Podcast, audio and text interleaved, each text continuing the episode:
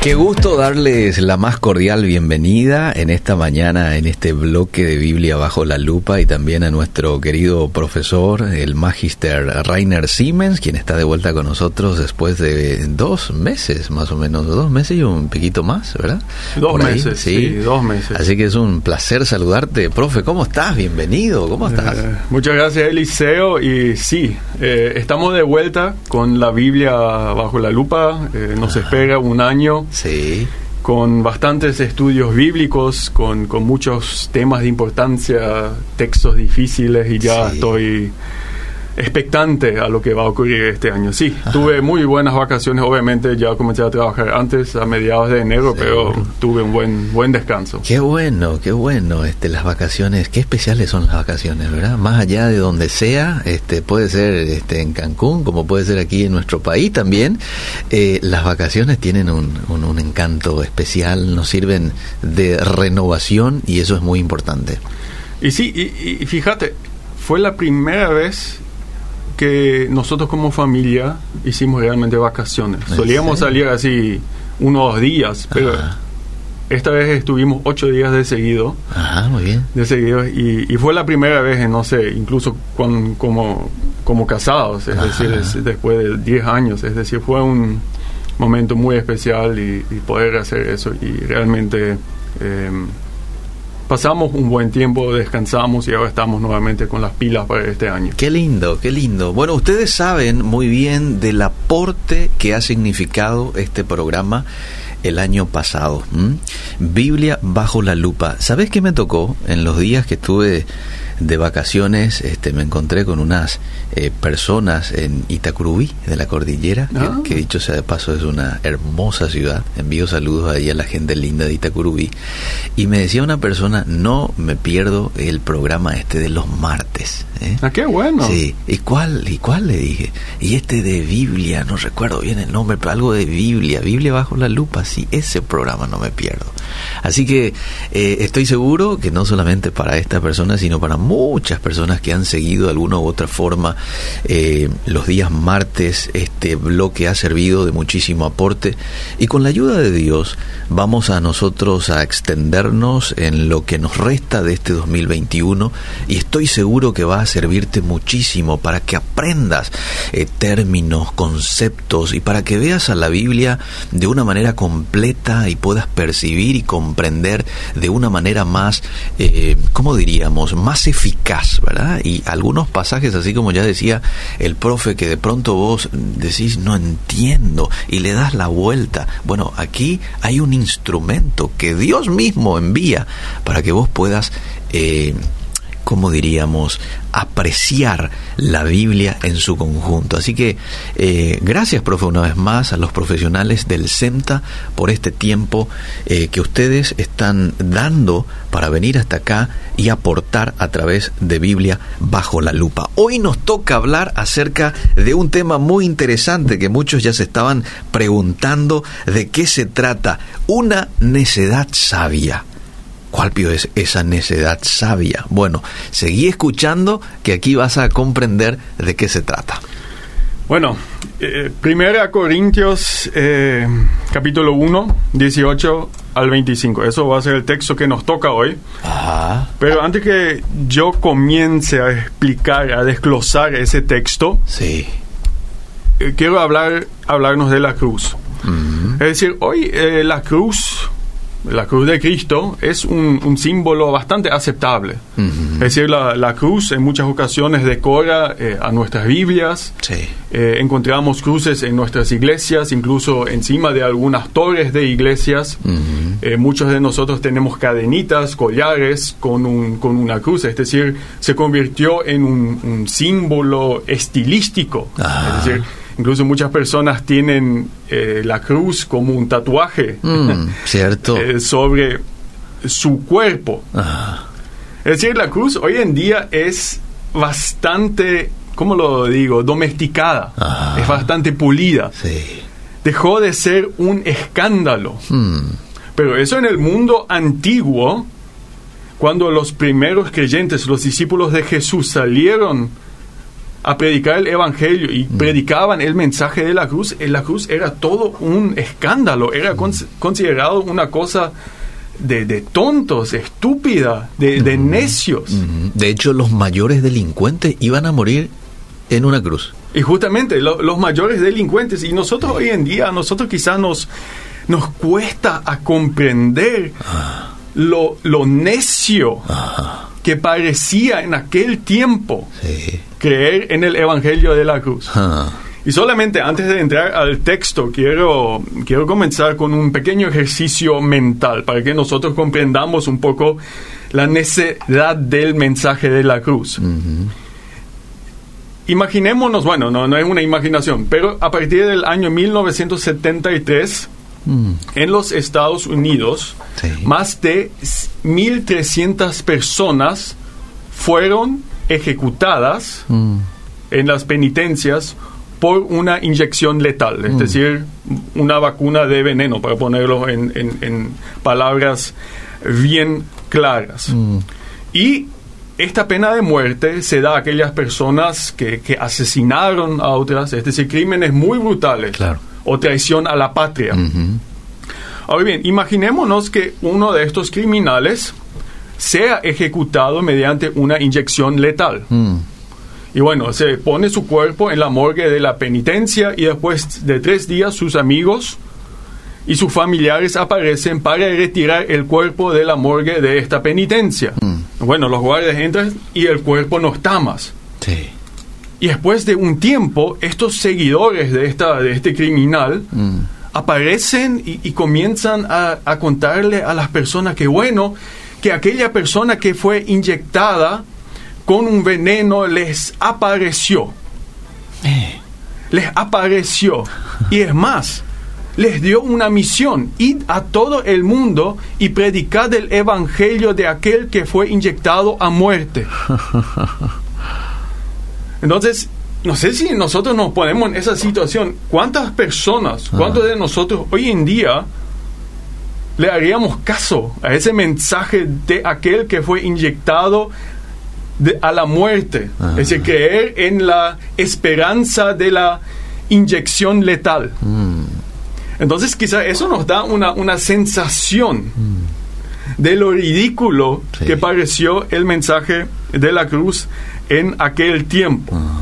Entonces, eso nos da quizás un, un, trasfondo emocional para entender el mensaje de hoy. Y me gustaría, Eliseo, que leas justamente el primer versículo Primera Corintios 1, 18. Porque la palabra de la cruz es locura a los que se pierden, pero a los que se salvan, esto es, a nosotros, es poder de Dios. ¿Y sigo leyendo? Hasta ahí.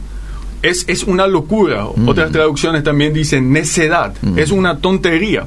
Y justamente a lo y eso se debe a lo que Eliseo ya estaba apuntando. En el Imperio Romano, oh. la cruz era la muerte más denigrante que una persona podía sufrir. Solamente eh, personas muy criminales, personas rebeldes que se oponían al Estado, diríamos hoy en día terroristas de Estado, aquellas personas se les crucificaba y obviamente como sabemos estaba relacionado a latigazos y muchos sufrimientos. Y esas personas se eh, crucificaban en las afueras de las, de las ciudades, es decir, eso simbolizaba que esta persona fue echada de la sociedad. Es, más, se pensaba que esta persona era borrada de la memoria de la sociedad. Era una persona ninguna totalmente ausente. Mm. Es más, un ciudadano del imperio romano no podía ser crucificado. Y para darnos una idea del escándalo de la cruz, quiero citarle al gran filósofo romano Cicerón. Mm.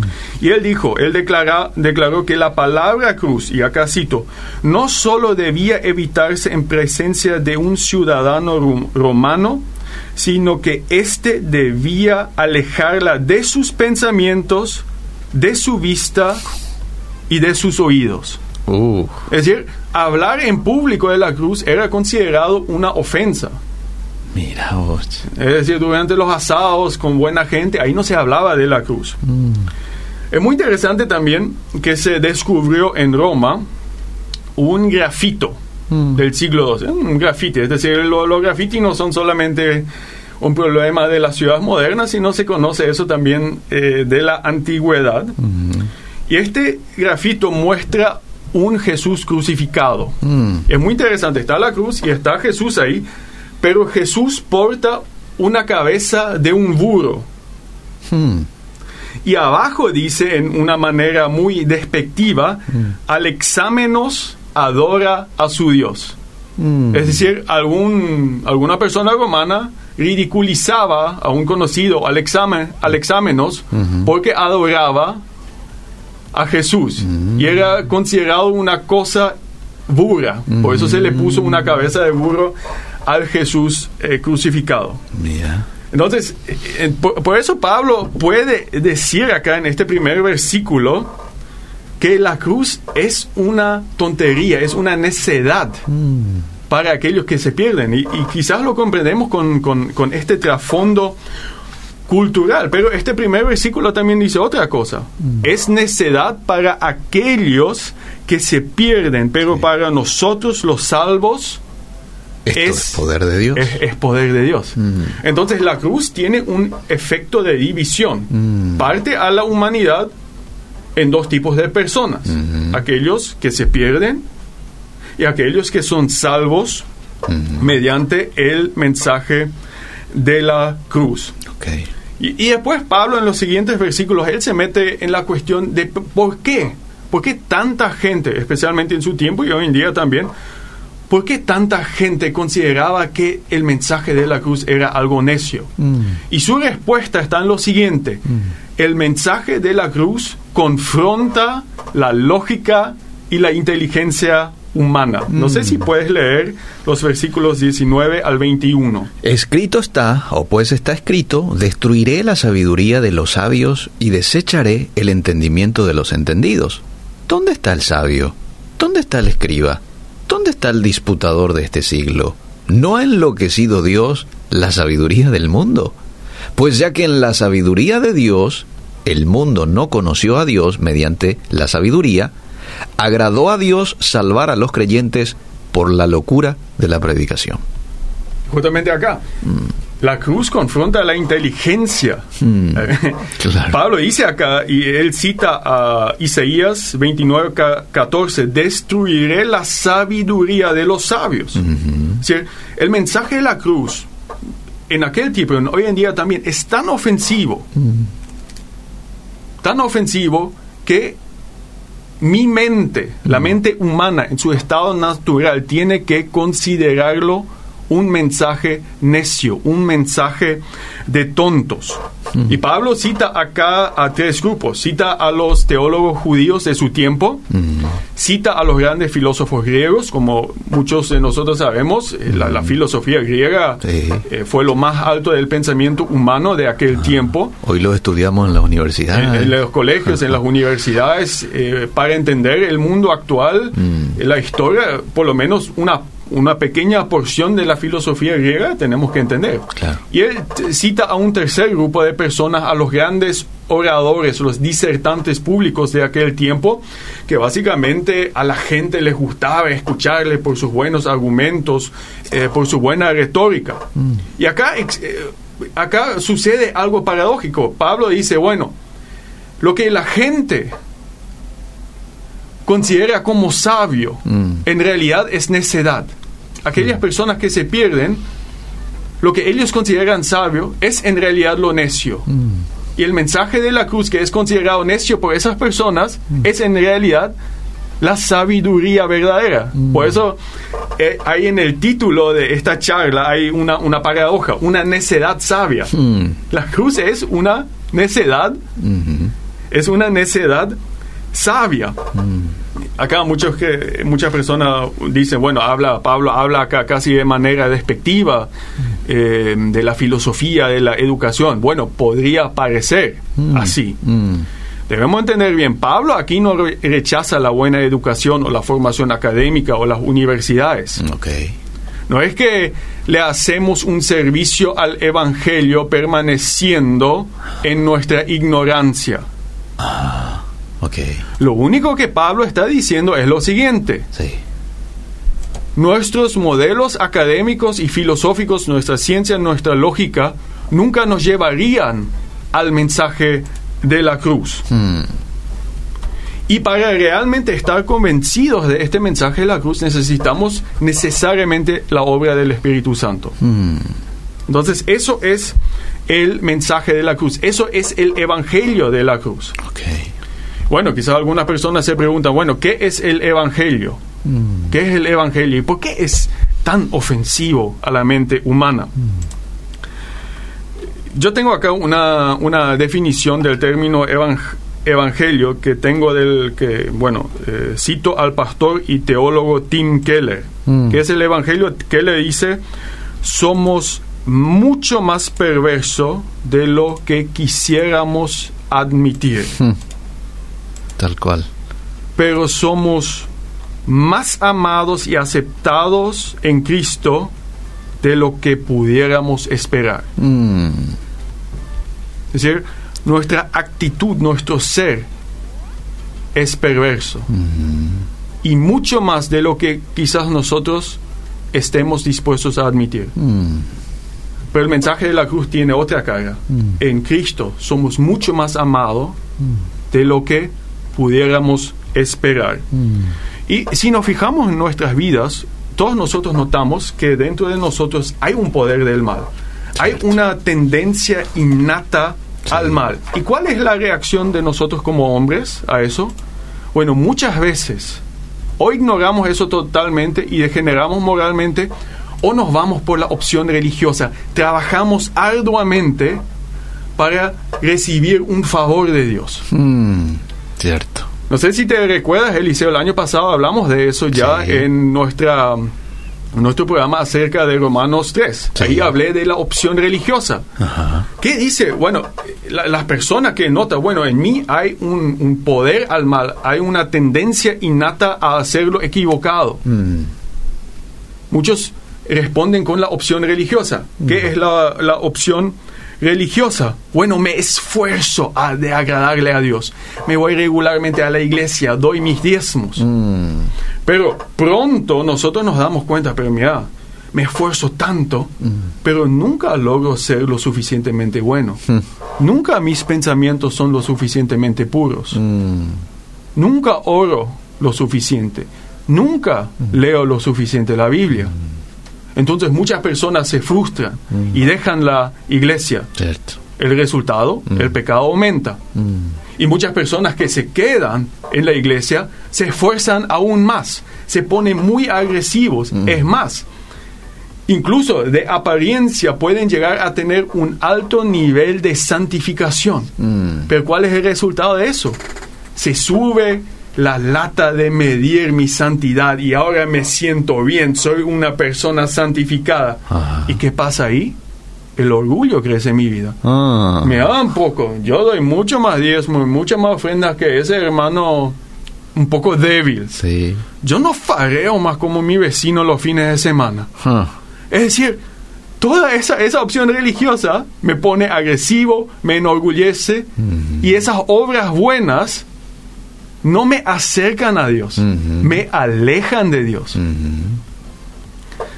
Y eso tiene que ver con el segundo aspecto. Realmente mis obras buenas son buenas. Eh, yo, yo miro muchas veces a mi vida, eh, justamente para dar un ejemplo concreto en mi vida, porque no hay que hablar tanto de otras personas. Yo estoy haciendo mi doctorado en teología, acá Eliseo sabe. La pregunta real es por qué estoy haciendo eso. Bueno, la, la respuesta cristiana, espiritual, de iglesia es obviamente que yo quiero prepararme más para edificar a futuros siervos y siervas de Jesucristo en el CEMTA. Ok. Suena muy espiritual todo eso. Cierto. Es muy chulina. Sí. Pero realmente esa es la razón. O quiero eh, tener mucha inteligencia académica para que la gente me halague, para que digan, wow, Ah. Ese tipo lo sabe, lo sí. maneja. Ah. Eh, eh, también, obviamente, me gusta que me, que me, que me digan el profe. Esto- es decir, me llena. Entonces, incluso una cosa tan buena, incluso una cosa tan buena como hacer un doctorado, está manchado por el interés propio, está manchado por el egoísmo. Es cierto. Sí. Entonces, todas esas cosas buenas que nosotros podemos hacer realmente nos alejan de Dios. Y eso es el, digamos, la, la, gran inversión, la, la, paradoja de la cruz. Porque la cruz anula mis esfuerzos. Mm. En la cruz Dios toma la iniciativa y hace todo para mí. Hmm. Y yo solamente tengo que aceptar eso en fe. Mm. Es decir, no, no puedo irme frente a Dios eh. y presentarle todas mis buenas obras. Y, en eso yo creo que consiste la ofensa a la inteligencia humana. Mm, Porque, ¿qué hubiese pasado si en el tiempo de Jesús se habrían reunido los mejores filósofos de todo el mundo, los mejores teólogos, para eh, tratar de encontrar una solución al problema de mi relación con Dios? La, esa solución religiosa probablemente tendría una opción y se llamaría esforzarte mucho más, mm. llegar a cierto nivel de santificación, hacer esto, aquello, no sé, 10 pasos para encontrar a Dios, mm. entonces vas a estar bien con Dios. Mm. Eso es mi instinto natural. Por eso la cruz simplemente no entra a los sistemas teológicos y los sistemas intelectuales. Es inconcebible que una persona humana llega a la conclusión de que se necesita una cruz para estar bien con Dios. Es justamente al revés. La opción hubiese sido, yo me tengo que esforzar más. Y por eso la cruz es una, es una ofensa tanto para la teología judía de aquel tiempo, tanto para la filosofía griega. Es una ofensa, porque básicamente ante la cruz, todo mi egoísmo, todo mi orgullo, todo lo que yo pienso, lo que hago bien, mm. se desvanece. Mm. Y debido a esto, la cruz es una ofensa, mm. se considera una necedad.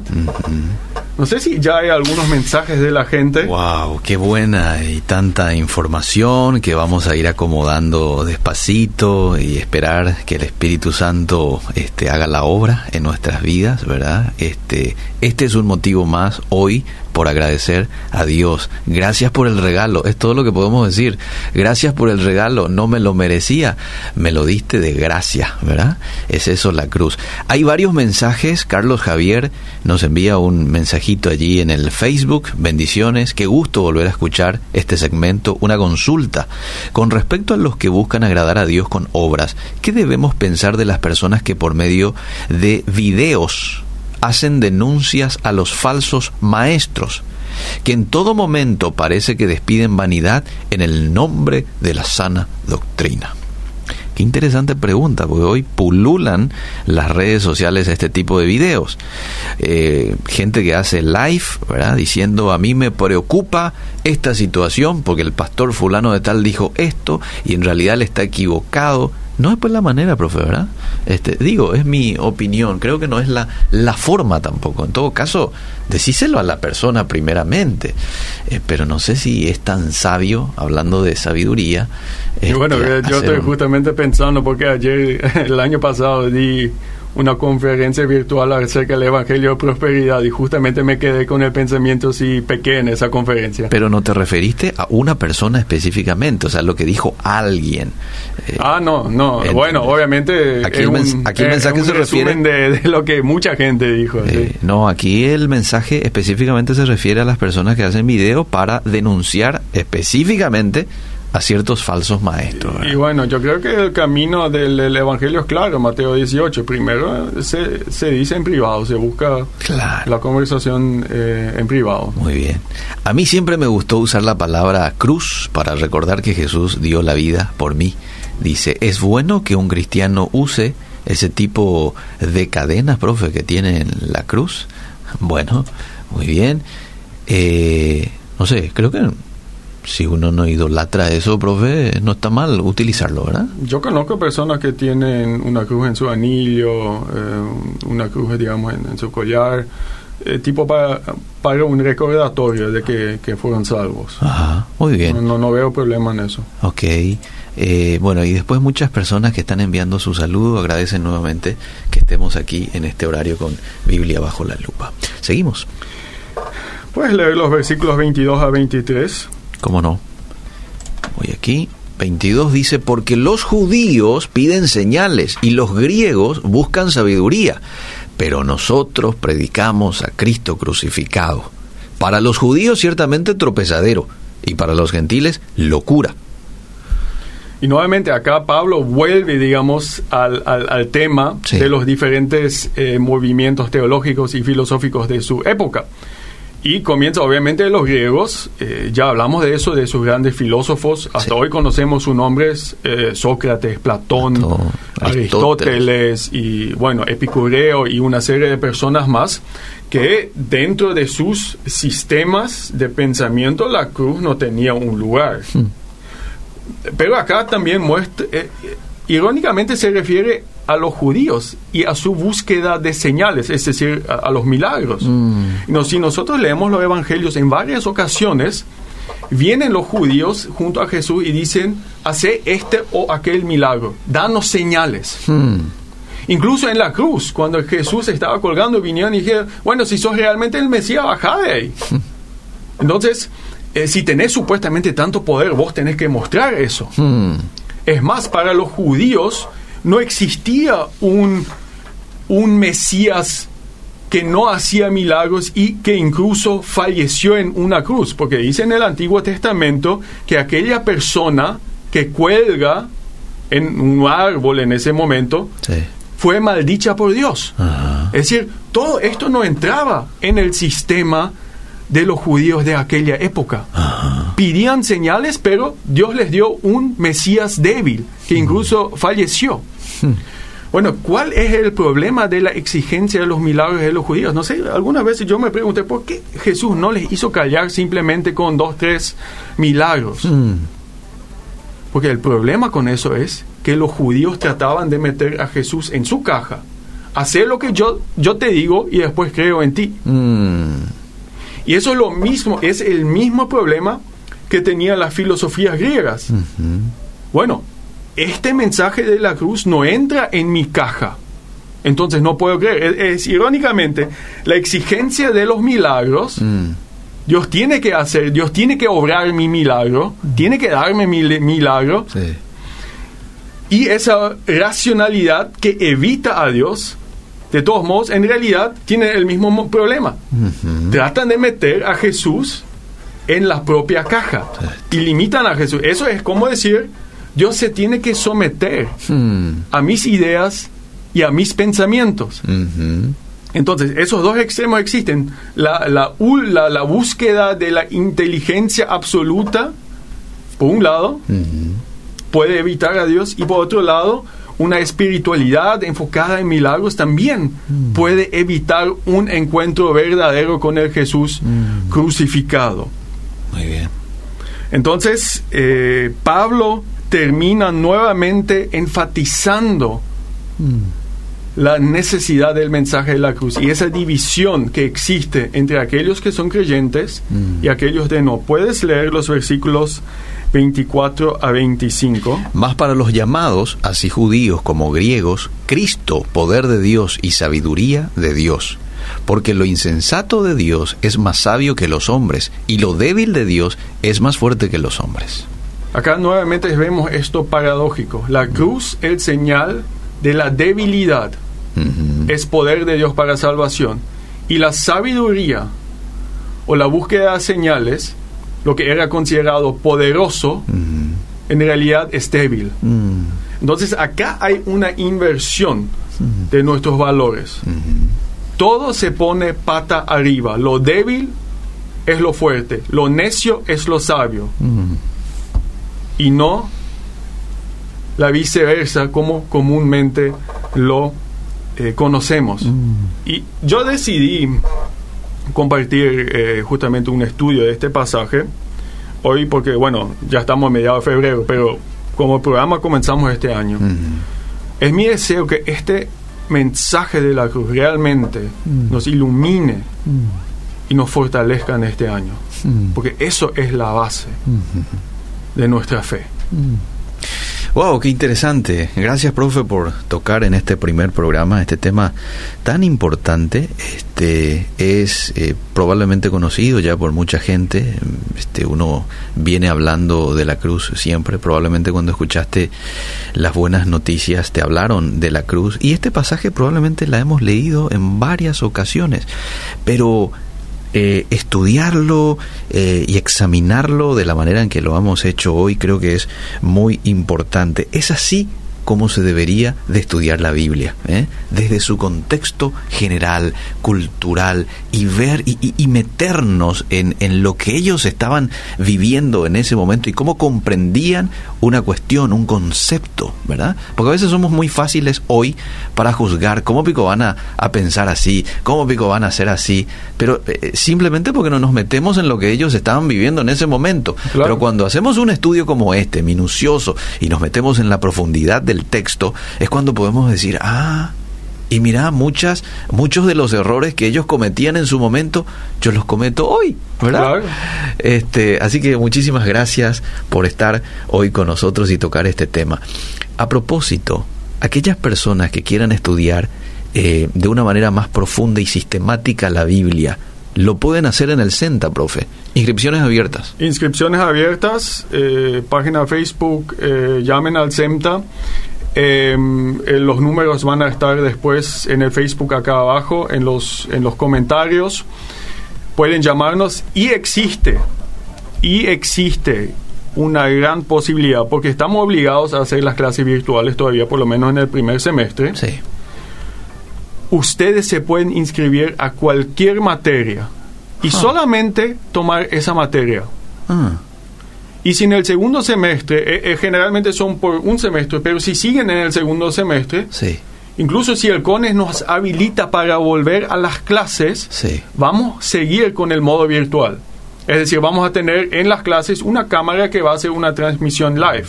Ok, como opción para los que no pueden sí, Para, si vos decís, bueno, yo no sé si el estudio de teología es algo para mí, bueno, te doy la opción de estudiar una materia, dos materias en el CEMTA desde tu casa, desde tu oficina. Mm. Entonces tenés que contactarnos en el CEMTA o si obviamente querés estudiar, digamos, a tiempo completo, buenamente, bueno, todavía hay tiempo eh, de inscripción, todavía estás a tiempo para inscribirte para este año. Ok, buenísimo, buenísimo. Y antes de terminar, o no sé si cuánto tiempo nos queda, Eliseo, para unos comentarios más o, ya estamos apretaditos. En realidad estamos apretaditos, pero leo dos mensajitos. Hoy es nuestro primer programa, así que vamos a... Este, hay que relajarse. No me mire así, Miki. Vamos, Miki, ya, ya está estresado ahí. Sí, la cruz fue creada para colgar de ella delincuentes. Hoy vemos a la cruz colgada del cuello de delincuentes. qué, buen comentario, qué, buen comentario. ¿eh? ¿eh? bueno, estos son algunos mensajes que llegaron y varios que están agradeciendo su predisposición aquí en venir todos los martes, profe. Hábleme antes, un minutito por lo menos, de esta noche teológica. Es hoy, vacunarse contra el COVID-19, profe. Sí, eh, muchos lo conocen, el doctor Antonio Cruz de España, gran apologista, autor, biólogo, teólogo, pastor y le hemos invitado en, como SEMTA y la Iglesia Menonita Concordia para justamente darnos esta charla sobre las vacunas. Hmm. Porque esto, obviamente, las vacunas van a llegar al Paraguay y existen muchas incertidumbres. ¿Debo vacunarme? ¿Son seguras? ¿Qué me van a hacer estas vacunas? El doctor Antonio Cruz va a tratar de dar respuestas a estas incógnitas esta noche a las 19 y 30 en una conferencia virtual y ustedes pueden mirarlo a partir de las 19.30 en el en el Facebook del CEMTA y en el canal de YouTube en el, del CEMTA. Es decir, simplemente se conectan con su compu o con su celular en el Facebook del CEMTA y en el YouTube a partir de las 19.30, conferencia virtual con el doctor Antonio Cruz acerca de las vacunas contra el COVID-19. Buenísimo, ahí está, ustedes escucharon a no perderse. Gracias, profe, por el tiempo. Nos reencontramos el próximo martes, Dios mediante. Muchas gracias. Seguimos.